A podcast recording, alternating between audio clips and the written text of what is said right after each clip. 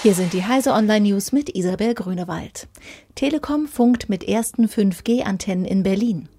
Die Deutsche Telekom testet eine Vorversion des künftigen Mobilfunkstandards 5G in Berlin.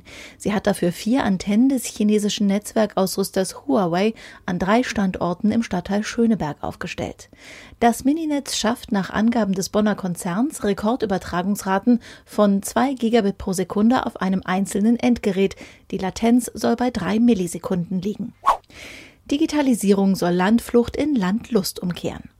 Software macht die Digitalisierung auf dem Land konkret. So wird etwa Einkaufen für Dorfbewohner im hohen Alter oft zum Problem. Hilfe verspricht eine App für die Nachbarschaftshilfe.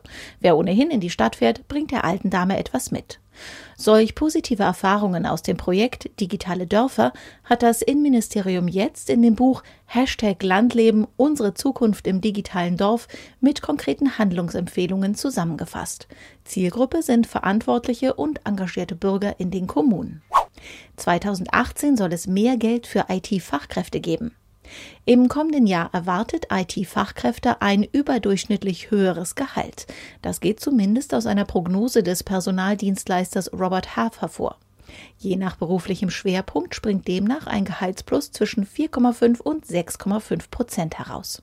Insbesondere Softwareentwickler in München sollen profitieren. Die Atomsekunde feiert ihren 50. Geburtstag. Wie lange dauert eine Sekunde? Was trivial klingt, beschäftigt Wissenschaftler seit Jahrhunderten. Die aktuell gültige Definition einer Sekunde, die sich nach der Messung einer Cäsium-Atomuhr richtet, jährt sich am 13. Oktober zum 50. Mal. Die Atomsekunde ist im Vergleich zu anderen Basiseinheiten wie Meter oder Ampere am genauesten definiert, nämlich auf 16 Stellen hinter dem Komma. Diese und alle weiteren aktuellen Nachrichten finden Sie auf heise.de.